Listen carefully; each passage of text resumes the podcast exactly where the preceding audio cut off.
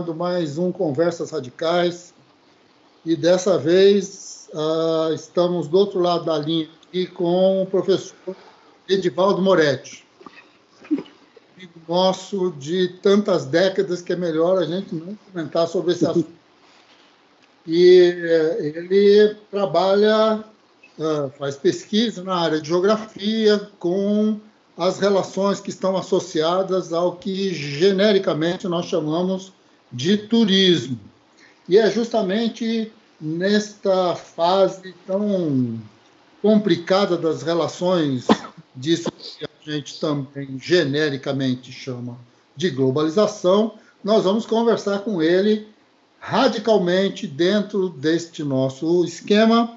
Vamos conversar sobre esse tema. Mas antes disso, Vou passar aqui a palavra para o Edivaldo para ele se apresentar para nós, né? Para ele contar para a gente o que é, quem é ele, é? o que, qual, quais são as coisas que ele acha que valeria a pena a gente saber sobre o trabalho dele, sobre a pesquisa dele e tal. Edvaldo, muito, muito, muito obrigado por você ter topado esse nosso convite.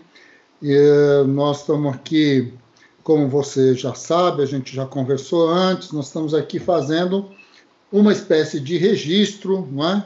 De falas de pesquisadores, de pessoas que trabalham com determinados temas extremamente importantes para a nossa sociedade e que podem, então, dar uma contribuição na reflexão geral que envolve esses temas.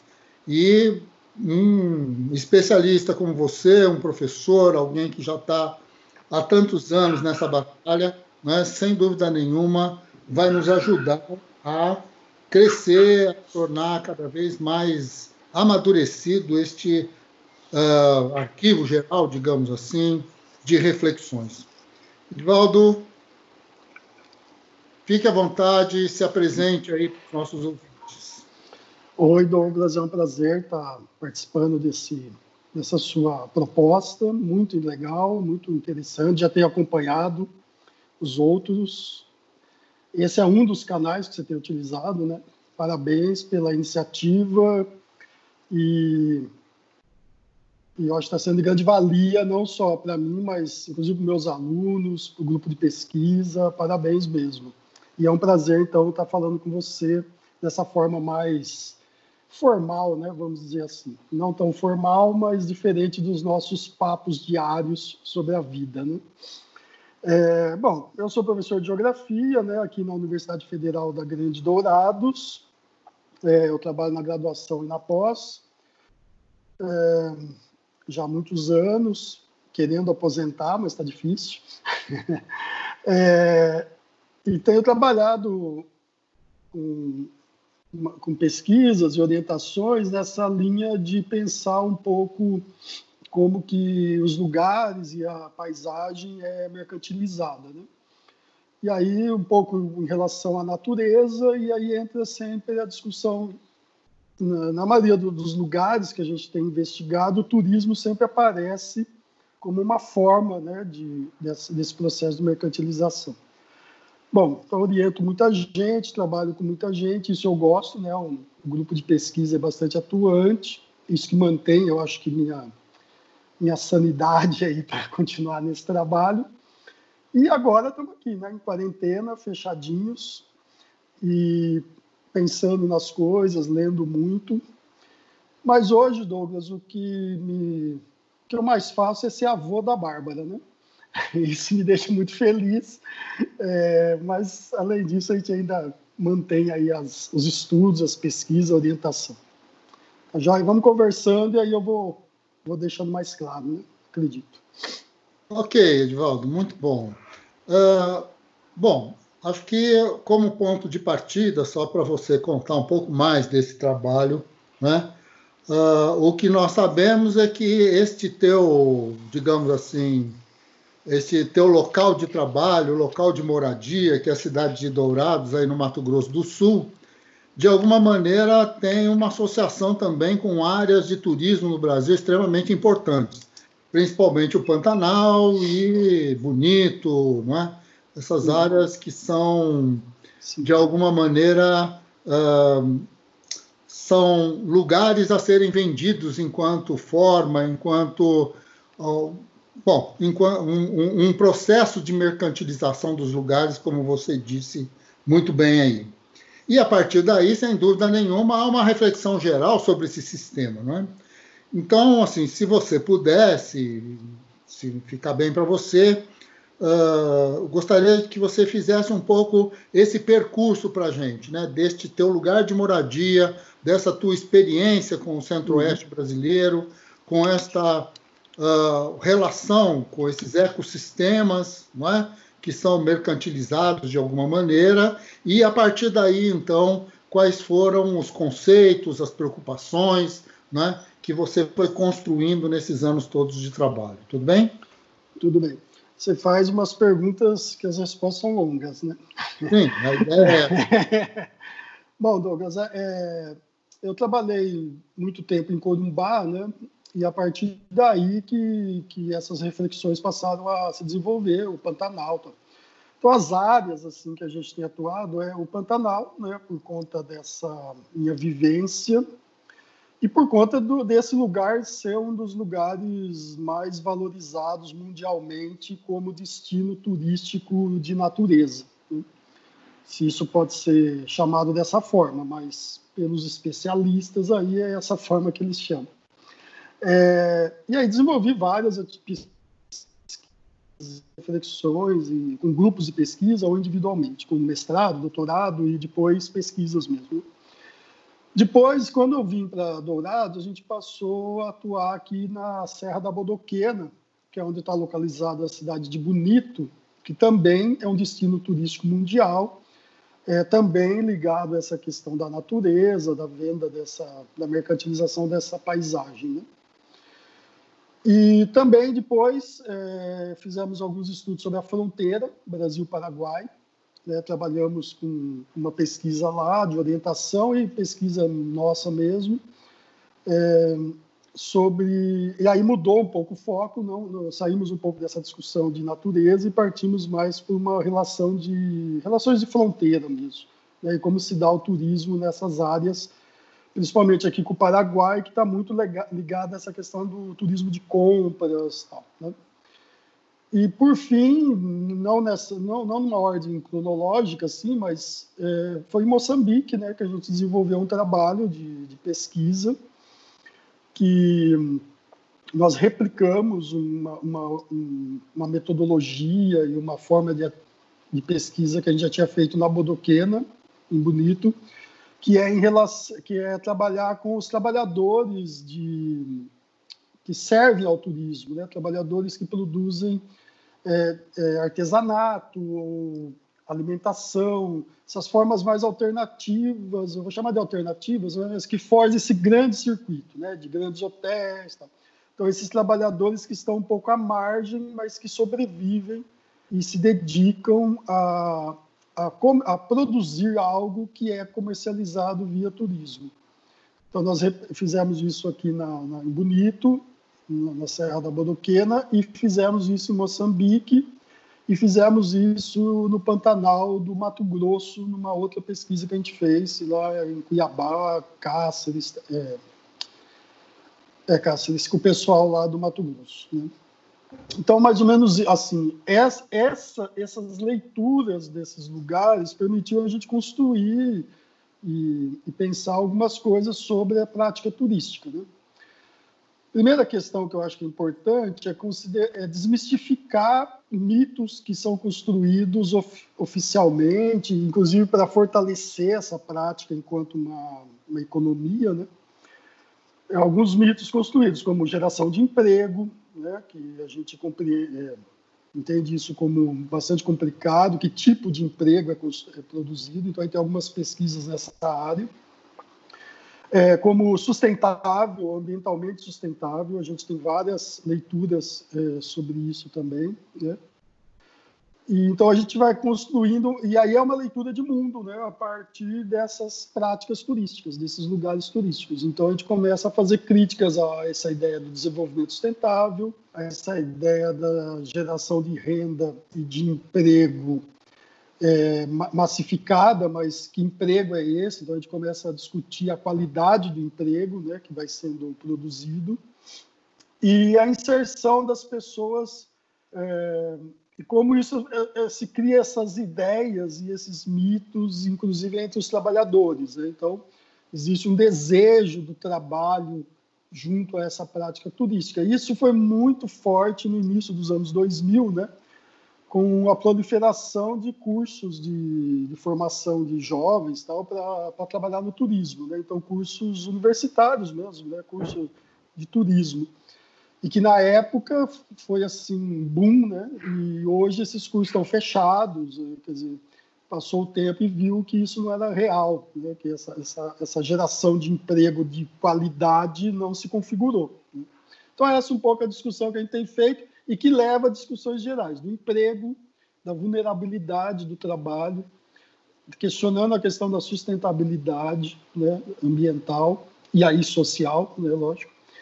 E isso tudo inserido no modo de produção capitalista. Né? Eu não consigo desvincular a prática, olhar para a prática turística desvinculada das leis do capital. Né? Então eu, eu radicalizo um pouco nesse sentido e aí a gente encontra desafios e que a gente procura superar na, no estudo, né, na pesquisa e na leitura.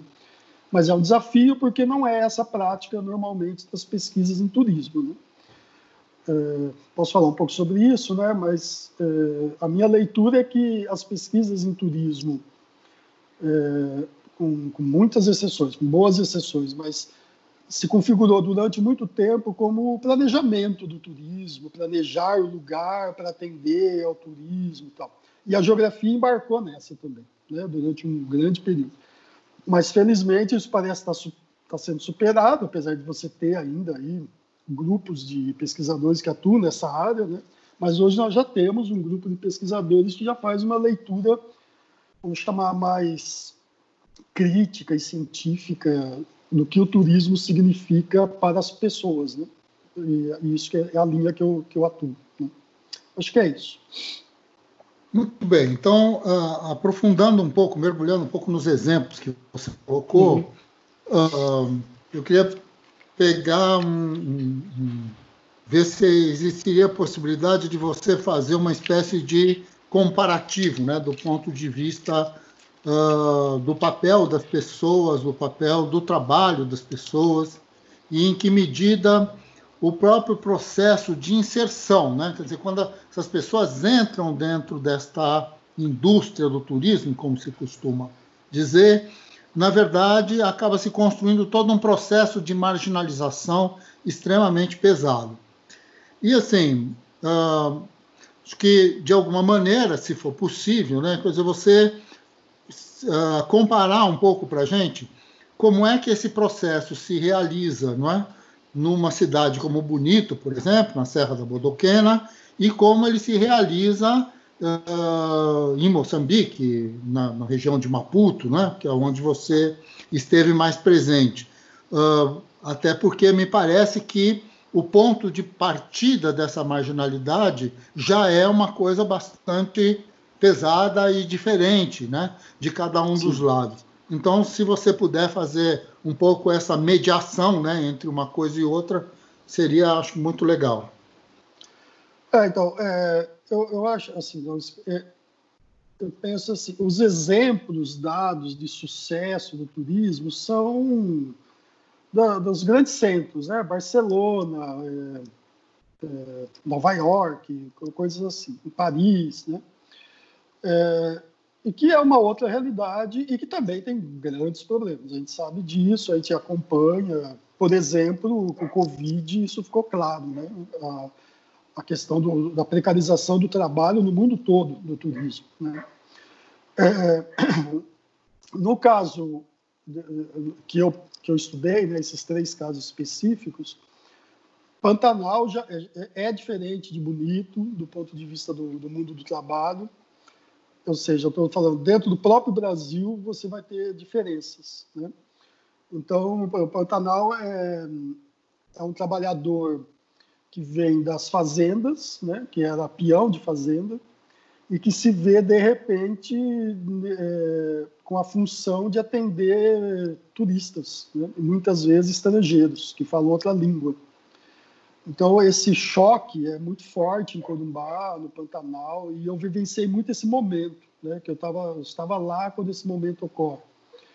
Então, na, nas pesquisas que eu fazia, é muito, era, a gente via é, claramente os problemas que isso gerava. Então, as pessoas de mais idade sendo excluídas desse mundo e os filhos assumindo o papel de chefe de família porque ganhavam mais que então isso gerava conflitos e problemas de várias ordens né, sociais de várias ordens que eu acho que não cabe aqui a gente detalhar a pesquisa já bonito é um, um outro processo né bonito ele ele começa com os trabalhadores se inserindo através de cursos de guia que, a, que, as universidades começaram a oferecer lá. Então, isso também já está escrito, eu tenho publicações sobre isso, né?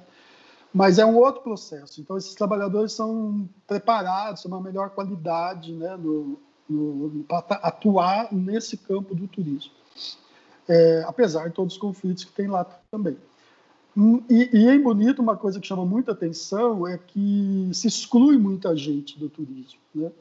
Da, do, do trabalho no turismo. Então, são escolhidos aqueles que têm melhor desenvoltura, que conseguem fazer esses cursos, ou seja, têm um letramento, sabem, né, são alfabetizados, é, possuem aparência melhor, é tudo isso. Então, isso é, em Bonito é muito forte. Em Bonito, isso há uma exclusão de uma grande parte da população do trabalho no turismo, que vão trabalhar em serviços marginais, né? vão trabalhar na cozinha, que ninguém vê, vão trabalhar em setores onde é, não, é, não aparece para o público, né? e, e, alguns são selecionados para aparecerem para o público. Então, isso a gente fez pesquisa, tem informações, e tem algumas ONGs lá que trabalham com isso, né? trabalham com essa população que não consegue acesso ao turismo. E bonito hoje, é, o emprego está nessa atividade turística. Né? Bom, já em Moçambique, bom, então, mas que, existe uma formalidade mas existe uma formalidade. Bonito, existe uma formalidade. Então, é formal o trabalho, as pessoas são registradas. Tá? E existe a sazonalidade. Então, na época de, dos grandes eventos, ou na época da, da né, que o turismo é mais forte, alguns meses do ano, esse, o número de trabalhadores contratados são maiores e depois eles são dispensados. Tal. Isso, é, isso é comum no turismo mas existe uma formalidade, existe toda uma estrutura turística formal é, de atendimento a esses trabalhadores. Né? É, agora, em Moçambique, o que, que a gente percebeu? Né? Que o trabalho é totalmente informal, né? nós acompanhamos vários grupos né, que trabalham com turismo, é, produtores de artesanato, de máscaras, de, de desses é, utensílios né, que são comercializados para o turismo, e eles são normalmente feitos de forma bastante artesanal mesmo, né, e, e no, no, campo, né, feito no campo, e é levado para a cidade para comercializar de forma bastante informal. Você tem uma rede, mas uma rede informal. Então, tem os produtores, tem meninos que, que comercializam, e isso cria ali uma rede de venda desses produtos. Isso no nosso trabalho. Os hotéis não, não têm relação com esse pessoal, eles não, não comercializam esses produtos, então não existe uma formalidade. Eles produzem porque isso vende ali nas feiras.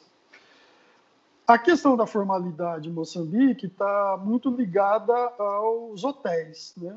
aqueles hotéis de praia, é, especificamente na área que a gente atuou, chamou muita atenção que também nós chegamos no momento que o turismo estava, estava se consolidando, se construindo algumas estruturas. É, num ano que nós fomos numa praia, por exemplo, na praia de Marraquene, é, a praia era totalmente aberta e tinha muitos pescadores amadores. Então, eles pescavam e levavam seus produtos para venda na feira, né? a pé, né, carregando esses produtos. No segundo ano que nós fomos, a praia estava fechada, tinha uma cancela e uma pessoa armada na, na cancela proibindo a entrada. E você tinha que pagar para entrar.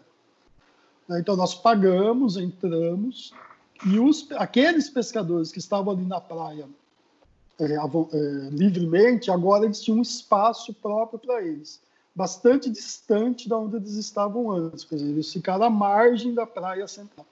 E eles estavam ali, fomos até eles e eles relataram que eles estavam proibidos de, de chegar ali onde os turistas ficavam. E esses hotéis são sul-africanos, né? os turistas, a maioria também são sul-africanos. Há esse conflito, lógico. E esses trabalhadores, então, é, vendiam os peixes para, para esses restaurantes e hotéis, mas tudo de maneira bastante informal. Então, é muito diferente, né? Você não tem uma formalidade na relação com o trabalhador, né? Você não tem nenhuma formalidade. Eles, eles estão ali, vão atender as necessidades. Mas isso eu acho que é comum, e por isso que eu acho que isso não é próprio do turismo. Né? Pelo que eu conheci de, de Moçambique, conheço aqui do Brasil, essa diferença é comum para várias áreas, não só para essa, não só para o turismo. Né? É, mas o que me chamou a atenção foi o fechamento da praia, né? e de forma bastante violenta, né? com pessoas armadas. Isso é muito diferente do Brasil. É bonito, você tem rios que são fechados com arame farpado e cerca. Então, também é uma agressão, também é uma, uma proibição das pessoas irem livremente nos rios, que são bens públicos, né? isso é uma outra discussão que a gente faz. É, agora, em, Bonito, em, em, Moçambique, isso é muito mais violento, a forma é mais violenta né, da expulsão. Bonito, ainda você cria uma, uma imagem, né? E você não vê isso, pessoas armadas ali e tal. Mas se você anda pelo rio, você chega num ponto que, ela, que ele tem uma cerca, né? Um alambrado que as pessoas não podem passar. Então repete a prática, só que com outra forma. Então existe um processo de cerceamento do direito ao bem público, né? Pelo turismo. Não sei se é isso, né? Basicamente. Não, sim, sim, claro. É, é por aí mesmo. Mas assim, Aí, dentro desse contexto todo, uma coisa que você chamou a atenção logo no início da tua fala é essa ideia de uh, transformar os lugares em mercadoria, transformar as, as paisagens em mercadoria. Né? Uh, você podia desenvolver um pouco mais essa, esse conceito, trabalhar um pouco mais isso? É, o que nós temos trabalhado é essa questão do bem público, né? Então você transforma um rio numa, como que você vai transformar, como que você vai tirar é, é, lucro, renda de um rio que é um bem público, né? Então você passa, como você vai mercantilizar essa paisagem, como você vai mercantilizar uma cachoeira, né? É bonito é um exemplo pra, muito forte de que isso aconteceu, né? Então os bens, ou os atrativos turísticos em Bonito eles são praticamente todos bem públicos. Né? Então, é uma cachoeira, uma gruta um rio. Isso é tudo bem público. Como que eles vão ser mercantilizados a partir dessa ideia de um bem público? Né? Então, se cria toda uma estrutura legal, né? uma estrutura legalizada, que o bem público se transforma num bem privado e passível de comercialização. Então, Bonito cria essa estrutura e é, um, e, é, e é, muito interessante que ele é utilizado, você lê a bibliografia é, dos planejadores do turismo, Bonito é usado como exemplo mundial, que deve ser seguido. Né? Ou seja, é, é, o modelo que deu certo no modo de produção capitalista. Né? Como mercantilizar aquilo que é público. Né? Então, você tem lá uma cachoeira, por exemplo, eu vou dar um exemplo que eu acho que é mais claro, né? A Cachoeira Boca da Onça, que está localizado no município de Bonito, e é a maior cachoeira do, do, do estado do Mato Grosso Sul, é, é bem bonita, bem alta. Na parte baixa, onde a cachoeira deságua, é um assentamento rural. Né? E a gente passou a pesquisar, então, trabalhar com os assentados, para ver se eles se inseriam no turismo. Então a gente caminhava ali na margem do rio e chegava na cachoeira. Né? E aquela cachoeira ali, tinha acesso a ela por, por baixo. Né? E em cima, na parte superior da cachoeira, onde o rio desaguava, é um hotel muito caro, muito bom, tal, que cobra bastante caro, pra, e usa a cachoeira como atrativo. Então as pessoas descem pela cachoeira. Tal. É, num determinado momento, num determinado ano, eles criam uma forma de proibir, né, de impedir a entrada pelo assentamento a chegada até a cachoeira pelo assentamento. porque eles entendiam que havia ali um perigo dessa mercantilização ser atrapalhada. Né? Então, as pessoas, em vez de pagar, iriam por ali. Mas se cria uma forma ali, né, que, que a, gente, a gente sabe qual é, de impedir que as pessoas cheguem até a cachoeira, que tem acesso à cachoeira pelo rio, né, que é público, e por um assentamento rural. Então, é, se criam formas de privatizar. Então, a gruta é a mesma coisa, o balneário do rio é a mesma coisa, o cercamento do rio com, com telas para as pessoas ingressarem é a mesma coisa, e isso se repete, então, aí em Moçambique, com a colocação de uma cancela com um homem armado e cobrando ingresso para você acessar pela estrada, você chegar até a praia. Você não tem outra forma de chegar, apenas pela estrada. Então você tem que pagar para chegar, para entrar, passar por essa cancela para chegar até a praia. Então são formas que, que são utilizadas né, de mercantilização. Isso no exemplo concreto. No exemplo no, no, no teórico, né, é o processo de, é, de acumulação né, e de ampliação do, de, do capital. Né, da, da... Então você vai tendo formas, você vai ampliando as formas de produção da renda ou da mais-valia. É, hoje no Brasil, isso já é comum em outros lugares, mas no Brasil está sendo implantado a cessão de parques nacionais para uso turístico. Né? Então, partes do Parque Nacional vão ser cedidas. Quer dizer, Aqui no Brasil, o maior exemplo é o Parque Nacional do Iguaçu, que isso já acontece, né? mas agora se está se expandindo para todos os parques nacionais, e isso vai acontecer no Parque Nacional da Bodoquena, da Serra da Bodoquena. Então, são processos que vão se construindo de mercantilização da paisagem, é, contrário até à legislação vigente né, do bem público. Então, você vai procurando alterações nas legislações para permitir essa, essa mercantilização concreta mesmo. É, veja, é um pouco diferente daquilo que já teve estudos, por exemplo, a professora Maria Tereza estudou lá em, nos, no, no litoral paulista, das casas que são construídas de tal forma que as pessoas não conseguem ter acesso à praia. As casas viram tipo um muro, né? E as pessoas aí não têm acesso à praia. Veja, é diferente disso, né? Agora você está cerceando o direito através mesmo de questões legais, cercas, homens armados e tudo mais. É, isso é o que a gente experimenta aqui. Então, e também é diferente daquilo assim, ó, quem pode pagar por um guia para chegar até lugar, até um determinado lugar. Então, eu com meu carro não preciso pagar um guia, eu posso ir com meu carro e chegar na margem do rio, chegar na cachoeira. Isso está sendo impedido também. Então, está se criando formas novas de, de cobrança da, da paisagem. Isso no, agora, mas isso já era feito por exemplo, na venda de um pacote. Né? Então eu quero ir para essa praia linda que está atrás de você. Né? Então eu adquiro um pacote, é, então eu estou mercantilizando essa paisagem que eu estou vendo aí. Né? É, então eu estou citando exemplo de questões mais concretas ali no lugar. Né? Mas isso é ocorre em todo o sistema turístico. Né? Você comercializa lugares que são construídos como ícones, né? E isso tem, a gente sabe, pelo cinema, né? Então, você tem vários filmes aí que constroem esses ícones de lugares. O, filme não tem esse, esse, esse interesse, mas essa, essa proposta, mas a partir do filme você cria um, um atrativo turístico em determinado lugar. É, filmes e hoje é a internet, né, que é a maior divulgadora disso, dessa comercialização dos lugares. Eu acho que é, que é por aí. E aí a gente tem usado muito, viu, Douglas, o, os ensinamentos do, do velho Marx, né? da questão do valor de uso, valor de troca. Eu acho que isso tudo está nos embasando aí na discussão, né? É, que é mais profunda que isso, logicamente. Uh, Edvaldo, quando, quando eu comecei a fazer geografia, isso já faz algum tempo, não é? Faz tempo, é, né? É. Eu estava lendo um texto de Rui Moreira, uh, onde ele. Um texto que ele produziu no final dos anos 70, que se chamava A Geografia Serve para Desvendar Máscaras Sociais. Um texto que nós publicamos na época na revista Território Livre. E assim, e acho que um ponto de partida que me chamou muito a atenção, eu queria relembrar isso aqui e ver se, se faz sentido, né? Uh, isso que eu estou pensando com o que você está falando aí.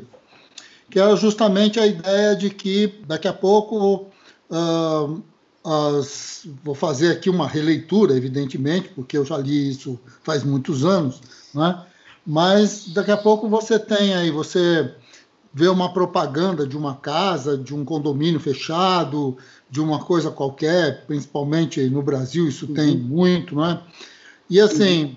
e a ideia é que você, junto com a casa que você vai comprar e que envolve o trabalho de pessoas na produção de, de, de infraestrutura, de tijolos, disso, daquilo, daquilo outro mais, uh, mas você compra também os passarinhos, o verde, não é? Quer dizer, no final das contas, aquilo que está disponível e que não é a sua, vamos dizer assim, não é um bem tangível no sentido de ser a casa propriamente dita, você se transforma uh, em proprietário privado de uma paisagem, né? Você vai pagar mais caro porque da janela da tua casa você vê uma praia, da janela da tua casa você vê uh, um, uma mata, uma coisa qualquer, não é?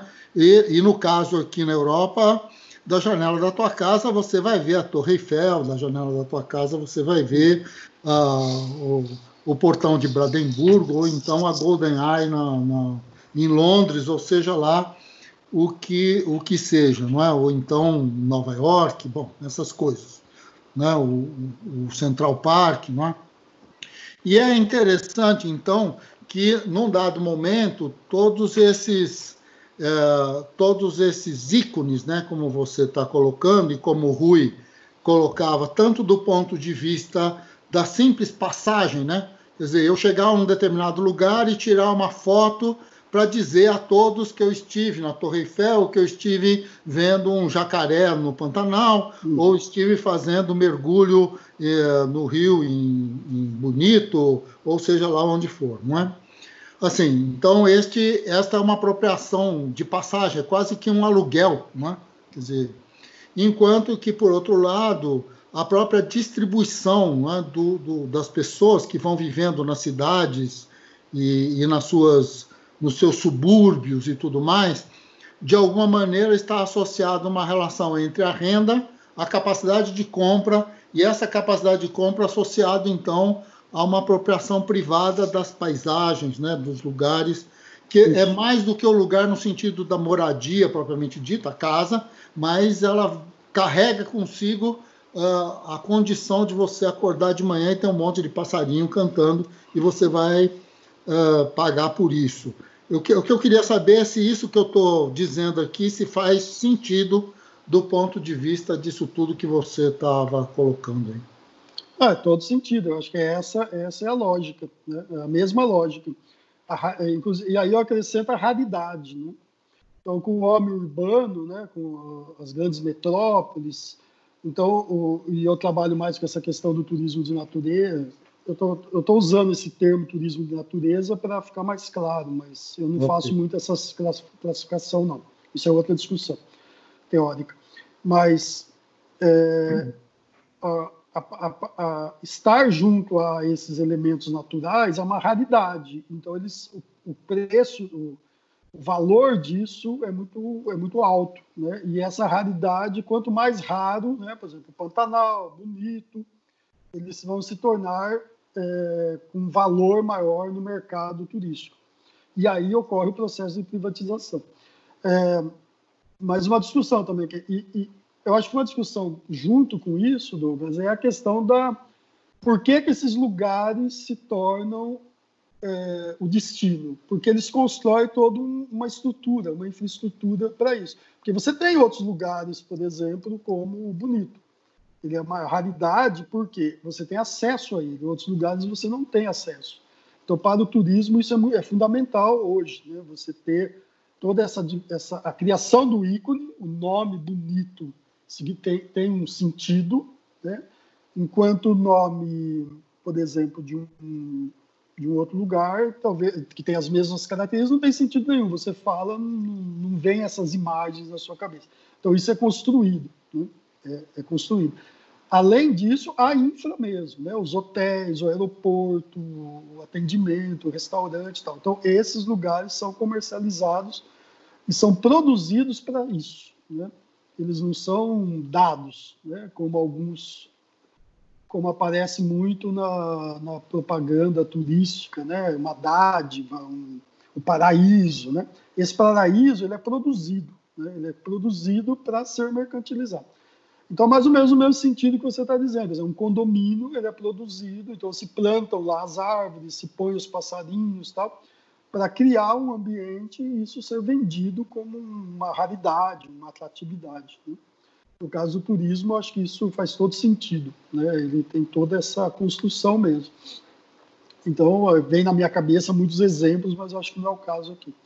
É, e você tem as, o, as construções artificiais mesmo, tipo Disneylândia? Que aí é, um, é, uma, é, uma, é uma outra produção que não está usando uma paisagem que já, tipo um rio ou uma cachoeira, mas é uma, é uma produção é voltada mesmo para esse comércio, para essa mercantilização, como você está chamando. É, eu só queria e, e, e, aí lembrar que isso é muito perverso, porque esses lugares, a partir desse momento, que são produzidos para atender a esse processo de mercantilização, é, as pessoas que produziram esse lugar normalmente são, são restam para elas o trabalho. Né? Resta para ela o mundo do trabalho com tudo que a gente conhece. Quando eu estou falando isso, eu estou falando o mundo do trabalho hoje, no século XXI, precarizado. É isso que sobra para essas pessoas. Então, é um trabalho totalmente precarizado e que é ela que produziu esse lugar, vamos supor, durante sua vida, né? ou dos seus pais, dos seus avós, isso foi sendo produzido. E hoje é um atrativo, e esse atrativo lhe é ele é pesado hoje. Né? Então a gente vê no mundo inteiro hoje movimentos contra o turismo, né? em lugares contra o turismo. Então, é, não contra o turismo, talvez, enquanto atividade, enquanto prática, mas a forma como ele acontece. Né? Então, é isso que eu tenho percebido. Não existe assim, ah, eu sou contra o turismo. Não, eu sou contra como o turismo está sendo implantado aqui no meu lugar, que deixou de ser meu lugar passou a ser o lugar do turista, não mais meu. Chegou ao cúmulo né, de lugares que as pessoas não moram mais lá. Né? Elas saíram e só vão para lá para trabalhar, para o turismo. E depois voltam para suas casas, que não é mais o lugar que ela produziu. Né? Ou, ou seja, aquela sociedade local produziu. Né? Então, isso tem acontecido e, e tem gerado um debate bastante interessante, que é próprio do capital, isso mesmo. Né? mas tem as suas especificidades no turismo, né? que, que pessoas têm perdido os seus lugares, né? estão sendo é, expulsos mesmo, ou, ou, deixam de ter uma vivência que aquele lugar e vão produzir outros lugares. Né? Isso ocorre até com, com bastante frequência. Né? Aqui em Dourados tem um caso que eu acho que, que eu poderia citar, é, que em relação aos indígenas, né? que é um outro tema que eu acho que vale a pena a gente falar. Que o turismo não serve para qualquer lugar também, né? Porque se criou esse mito também que o turismo pode ser implantado em qualquer lugar, a prática turística, que vai gerar renda, vai gerar dinheiro, vai gerar emprego. Né? Então isso é um mito que a gente tem que desmistificar. Isso não funciona assim. São poucos os lugares do mundo escolhidos como pontos turísticos. Né? Então é uma concentração também própria do, do modo de produção capitalista. Se concentra, né? E aqui em Dourados se tentou implantar aqui na reserva indígena né, de Dourados, um, alguns anos atrás, um roteiro turístico. Então vinha um grupo de, eu, eu não lembro, mas acho que eram alemães, é, vieram três grupos alemães, é, eles faziam o roteiro Foz do Iguaçu, Dourados, Bonito e Pantanal. Mas o que fariam em Dourados? Né? Eles iriam só apenas dormir? Não, então não vão só dormir, né? vamos inserir algo aqui para eles comercializarem, para eles comprarem. Então se inseriu uma visita na reserva indígena. É, foi um fracasso total, porque a reserva indígena aqui você conhece, né? não existe essa. No, no, o indígena aqui em Dourados, ele foge desse, dessa ideia construída do indígena para o turista. Né? É um indígena trabalhador, é um indígena que está ali nas, com suas, seus problemas e, e tentando viver. Né? Ele não tem essa, esse, essa ideia de índio construída na cabeça de um europeu. Né? Então, quando ele chega aqui, ele vai. Foram três grupos, né? E no terceiro, a partir do terceiro grupo, se cortou, tirou o Dourados do roteiro, porque havia muita reclamação dos turistas que eles não entendiam o que, que eles iam fazer aqui na reserva indígena. Ou seja, não, não, não, funciona dessa forma, né? porque existem já construções nas, na cabeça das pessoas que muitas vezes não é a realidade que está ali, né? que ele quer ver, que ele quer.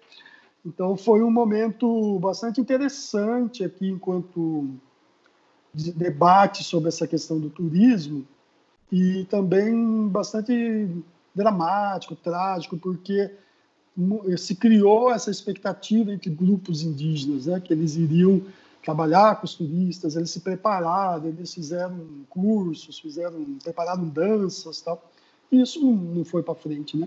Então você cria uma expectativa, sabendo que isso não vai dar em nada, né?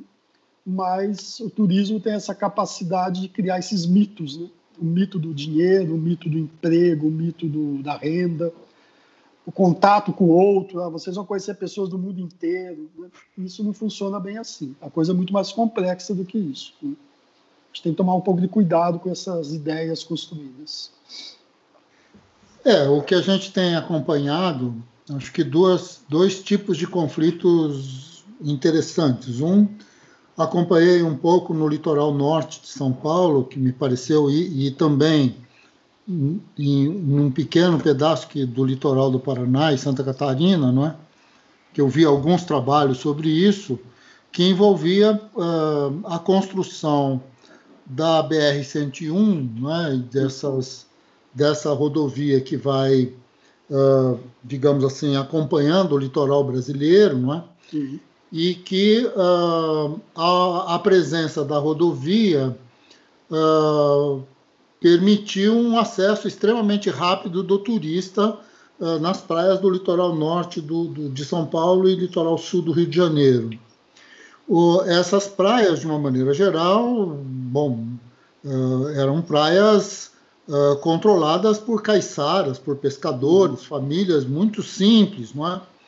E aí a presença do turista foi provocando, uh, primeiro, a mercantilização do trabalho, né, a transformação, então, tudo em moeda, essa coisa, a presença da moeda, a presença do dinheiro, enquanto um processo de alienação do trabalho extremamente importante.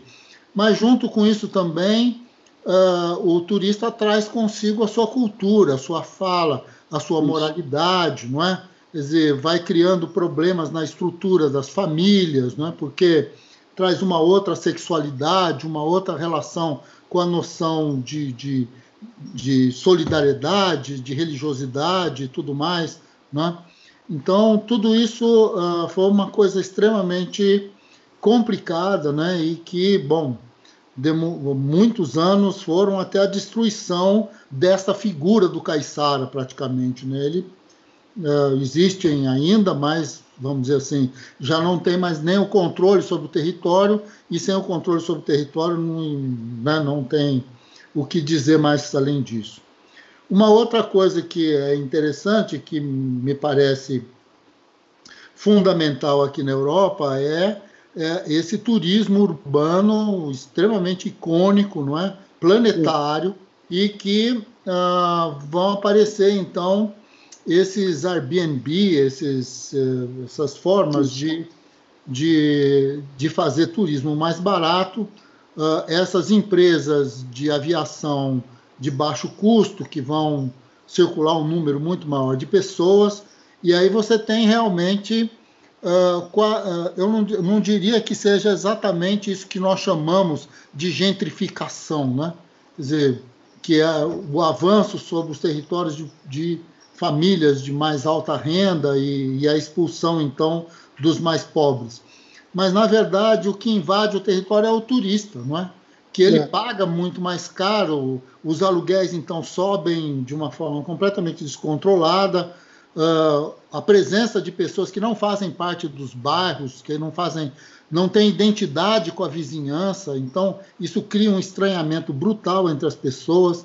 Aliás, aqui em Barcelona, que é uma das cidades mais turísticas da Europa, essa revolta chegou a tal ponto de se sair passeatas, de se destruir ônibus de turistas Isso. em função disso, não é? E aí chega num determinado ponto, que estou falando tudo isso para ver se você pode comentar alguma coisa, mas chega num determinado ponto de uma coisa chamada coronavírus, uma coisa chamada uhum. pandemia. Então, uh, no caso, por exemplo, de Londres ou no caso de, de, de Madrid, são duas cidades que são as cidades com a maior quantidade de turismo de negócios, de turismo de compras, é? da Europa, além do turismo no geral, que é o caso uh, de Roma e, e, e, Paris, fundamentalmente, Berlim e tal. Bom, são muitas aqui. De qualquer maneira, o bloqueio de tudo isso criou um, uma marginalização generalizada né, do processo de trabalho, uhum. o que demonstra, de alguma maneira, uh, que você, te, você tem no turismo uma uma atividade, uh, bom, de estranhamento, né? Algo de, que, que vem sempre de fora, né? Para manter o que existe dentro e essas coisas parecem que não funcionam tão bem. Eu não sei como você está avaliando essa situação tão drástica, né? Chamada pandemia e tal. E uh, se você tem alguma ideia como é que a gente vai sair desse buraco, né? É, bom, Douglas, eu vou só, só, antes disso, só uma coisa que, eu, que a sua fala me fez lembrar. É, eu lembro quando eu trabalhei, pesquisei lá no Pantanal, uma, eu, usei uma frase que achei que, que eu acho que diz muito um pouco sobre isso que você está dizendo. É, o, o, pescador amador lá em que trabalha, que, o cara que pescava para comer o peixe ou comercializar ali localmente, ele, ele tinha uma relação com o rio e com o peixe de, de, de, de sobrevivência. Então, aquele, aquele peixe era, era a sua vida, né? E isso fazia com que ele entendesse a importância do peixe e do rio limpo. Né? É, com o turismo, ele passa, ele é proibido de pescar, né? Depois se criam leis lá no Pantanal que se proíbe a pesca e ele passa a ser é, o piloteiro do turista que vai pescar. Ele, ele não pode pescar, mas o turista pode. Então a relação dele agora com o peixe é diferente. Claro. Né? Ele, não, ele se relaciona agora com o turista e não mais com o peixe. Então, para ele, pouco ou nada importa a qualidade da água ou do peixe. Importa agradar ao turista. É, é o turista que vai lhe dar a caixinha, que ele vai pagar, não é o peixe, como era antes. Então, veja, muda a relação com o lugar. Né? Uhum. Então, isso para mim foi muito marcante entender isso e compreender como é que se dá esse processo. Bom, com relação ao, ao Covid e tudo que está rolando hoje, né? É, eu tenho uma, uma relação dúbia. Eu acho que pode não acontecer nada, né? Quando a gente retornar, retornar aos processos e talvez mais radicalizados, porque vai ter que ganhar tempo, vai ter que recuperar o dinheiro perdido. Então, pode ser que a coisa fique mais massificada ainda em relação ao turismo. Né? Pelo, pelo que eu estou lendo, né? tem algumas pessoas eh, já dizendo isso. Né? É, porque existe uma estrutura, por que, que as pessoas estão dizendo isso? Porque existe uma estrutura montada que atende uma grande massa de turistas. No caso da Europa, estou dizendo, né? no caso desses grandes centros, que é a leitura que eu estou fazendo. Né? Então, é, existe toda uma estrutura montada, um número de trabalhadores, um número, é, hotéis, restaurantes, existe uma estrutura montada. Essa estrutura vai continuar existindo e ela tem que ser atendida. É, então, essa é uma, uma leitura de que isso, quando voltar, vai voltar no, na mesma estrutura. Né? Já leio outros que estão entendendo, estão entendendo que essas pessoas estão procurando outras formas de atividade, outra, e quando retornar, talvez seja possível repensar essa massificação em, algum, em alguns lugares. Então, são duas leituras que se tem hoje, mas eu estou mais tendendo a acreditar que vai voltar tudo como era antes. Né? É, Mas existem os lugares, existem as pessoas é, tensionando, exigindo de seus direitos, de moradia, tal. Então isso a gente não sabe, né? De fato, eu não eu acho que é difícil ter um prognóstico do que vai acontecer, porque essas pessoas estão ali, né? Estão tensionando. Então essa leitura que vai voltar tudo ao normal, em alguns lugares pode ser que não volte, pode ser que realmente se crie alguns mecanismos. Mas dentro do modo de produção capitalista, isso significa o quê? Criar maior raridade e criar um preço maior entendeu? Então não, não vai ter, não, não há uma mudança estrutural. Talvez há mudanças em alguns lugares para o tipo de turista e a quantidade, né, a capacidade que esse lugar tem para receber turistas seja diminuída. Vai entrar menos gente, só que aí cria raridade. E aí sobe os preços. Né? Porque essa estrutura vai ter que continuar funcionando, funcionando dentro do modo de produção capitalista. Não tem, né? Então, é, essas transformações que ocorrerem vão ser locais, nos lugares, dependendo de cada tensão que ocorre em cada lugar. É, mas a geração de renda, eu acho que vai continuar né, a mesma. Eu li ontem, Douglas, no El País, né, que sobre uma discussão que está ocorrendo aí na Espanha, sobre a questão do turismo, né, a perda que eles tiveram, Barcelona principalmente, né, o PIB, né, eles estão calculando uma perda de 12% do PIB por causa do turismo. Então, eles estão preocupados já como re, é, recuperar essa perda. O termo utilizado foi esse: como recuperar o que perdemos. Ou seja, então a preocupação é recuperar o que perdeu. Né? Não é em você produzir uma outra forma de, de relação do lugar com o turista. É como nós vamos recuperar esses 12% do PIB que nós perdemos. E, a, e os hotéis né, e os restaurantes pressionando muito já para abertura, para né, eu li lá que existe uma pressão do, da associação né, de hotéis para reabertura. Né? Então isso tudo já começa a preocupar, né, porque você começa a ler, é, a entender que é, o Covid ele, é, ele vai continuar presente na, na sociedade, né, entre nós, Pode ser de forma controlada, né, a partir do, de passando essa fase, mas ele vai estar presente. Nós vamos ter que criar novas formas aí de relação. Mas as estruturas que estão já montadas parece que querem retomar como estavam antes, né, sem um redimensionamento disso tudo. É, como o Rui Moreira disse na, na, numa live dele que eu assisti, ele disse que a questão do transporte aéreo, né, que é uma questão hoje fundamental para entender essa globalização do vírus tal. Então, como vai ficar aí? O turismo é, é isso, né? é você se locomover, você sair do seu lugar e ir para outro, em longas distâncias. Então, como que se vai se dar esse processo? Sinceramente, eu não tenho como, não tenho como, não tenho como prognóstico. Pode-se criar é, técnicas né, de que se evite a propagação, criam-se técnicas de proteção. Ok, então você vive essa vida com essas técnicas e volta esse processo de turistificação aí dos lugares, né?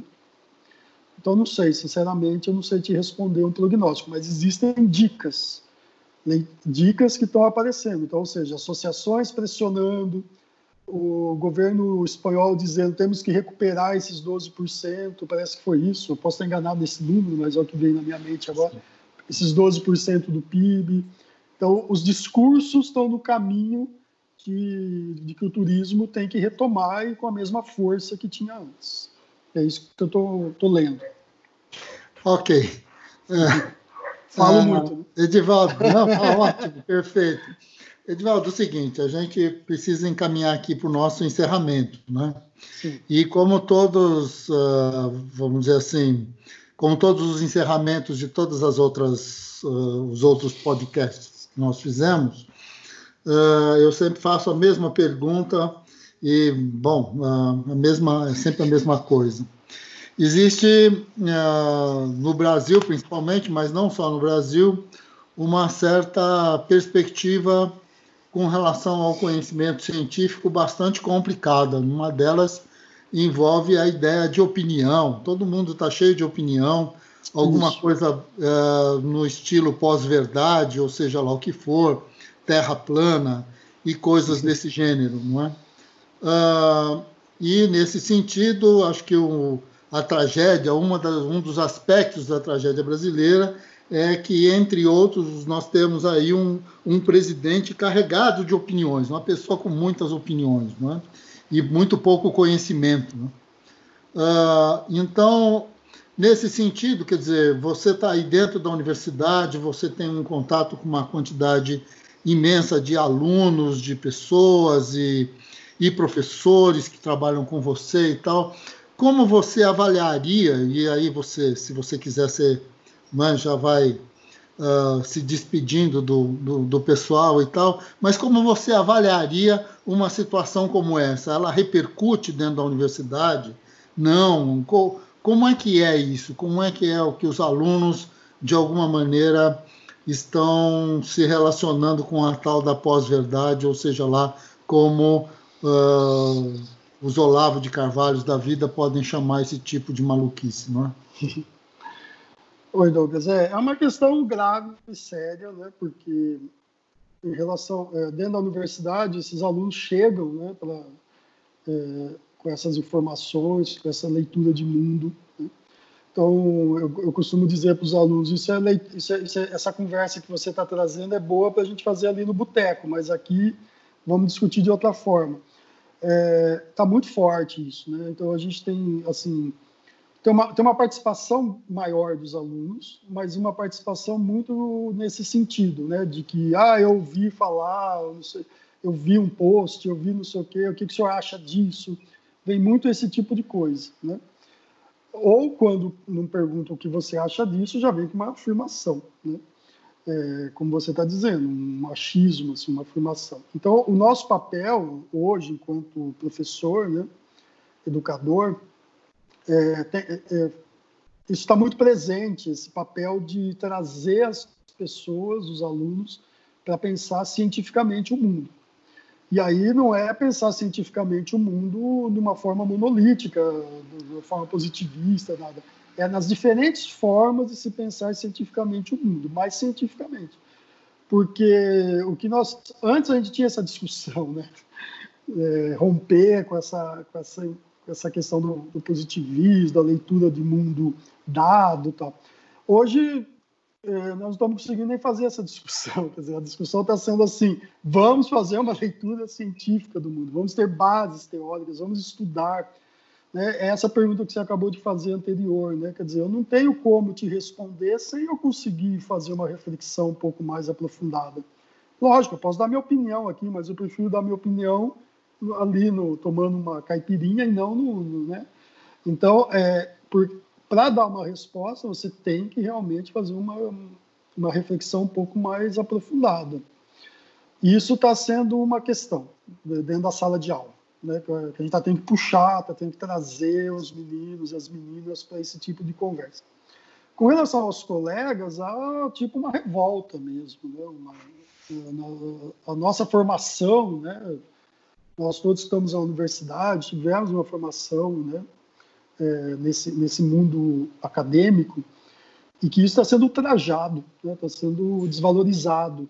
Então, isso tem provocado revolta, né, pelo menos no campo que eu atuo, das ciências humanas. Está né, tá tendo uma revolta muito grande. Né, é, e, e, tentando descobrir formas, de, dialogando com os, entre os colegas, formas a gente reverter isso, né, da gente começar a pensar em como a gente pode discutir com a sociedade, é, com os planejadores, aí, com os gestores das cidades, do, do, do, Estado, de maneira geral, de que a ciência ainda tem um papel fundamental de, de, de apontar caminhos, né, de resolver problemas.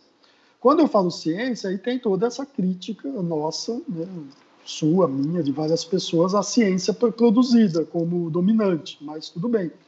É, mas a gente tem uma corrente, talvez, uma linha diferenciada aí, mas nós temos que, hoje, nem isso nós estamos conseguindo, né? Nós estamos tendo que de, de, pensar a ciência mesmo. É, e há uma revolta, uma revolta dos colegas e aí até uma unificação no discurso, né? De, de, de mesmo pessoas que pensam o mundo de forma diferente, mas há uma unificação de discurso. Agora, o que fazer é que nós estamos ainda construindo. O que, que a gente pode fazer né, para reverter esse quadro? Dentro da sala de aula é uma, uma questão né, que a gente atua enquanto educador. Agora, enquanto cientista, pesquisador, é, membro desse, desse, da academia, passa por uma série de outras questões, né? desde relação com as reitorias, que muitas, no nosso caso aqui da UFGD, a gente está tá numa intervenção, o Bolsonaro, o governo Bolsonaro interviu, né? não aceitou a eleição que nós fizemos, colocou uma, uma interventora na reitoria, então é uma relação bastante difícil, né? complicada para fazer esse debate, não, não é feito, não tem debate, né? se evita qualquer forma de debate, de discussão. Então, hoje seria um momento para a gente estar discutindo isso tudo. Nós não estamos de forma institucional, mas estamos discutindo no sindicato, estamos discutindo no, no, nos cursos, né? Mas a instituição, o FGD, está fora desse debate, né? por conta dessa intervenção. A gente não consegue diálogo. Né? Então, acho que são situações que a gente vai tentando superar. Né? Bom, Queria agradecer, acho que eu consegui dialogar com você nas questões que valia a pena. Agradecer você pelo convite e os colegas que provavelmente vão estar escutando em algum momento, né? Essa nossa, esse nosso diálogo aqui. É estranho isso, né? A gente está fazendo um diálogo aqui que vai para cai no mundo, né? Você não sabe muito bem o que vai dar. Não, acho Obrigado, que é, Douglas. É isso mesmo, Edivaldo. Nós aqui uh, a partir do nosso bunker aqui, não? Uh, uh, vamos colocar isso no ar. Acho que o, o importante dessa história é, é, é, realmente a gente começar a, a, aprender, né, a fazer uso. Acho que para mim tudo isso tem sido uma novidade imensa também, a fazer uso desses formatos, né? Uh, uh, digamos assim, de, de combate, né? Porque isso aqui é o formato do combate, né? Eu acho o, o bom combate aquele que é uh, aberto à, à, discussão, ao embate, à divergência, né? Mas nós estamos aqui abertos ao, ao combate mesmo, né? Ao combate de ideias, ao combate de posturas e usando de ferramentas que uh, bom, estão disponíveis para a gente nesse momento e que a gente tem usado pouco, né? Acho que assim, talvez a pandemia esteja nos obrigando a aprender a usar coisas que a gente não sabia. Muito bem. Divaldo, muito, mas muito, muito, muito obrigado, viu? Uh, acho que ainda essa semana, próxima semana, isso já vai estar tá prontinho, já vai estar tá empacotado e já vai estar tá postado, né? no canal do podcast. Uh, assim que a gente, se, se alguém aqui fizer algum comentário direto para nós aqui e que se refira aí a alguma pergunta, alguma coisa, eu juro para você que eu te mando, né? E aí você já vai preparando as respostas e comentários melhores aí. Beleza? Querido, Beleza. muito obrigado, viu? Um abração, um abração para vocês todos e para sua neta, um beijão grande, viu? Que é a pessoa mais importante aí da casa assim, um beijo para você, Pacom, Leandro. É, se cuidem aí. Tá passando.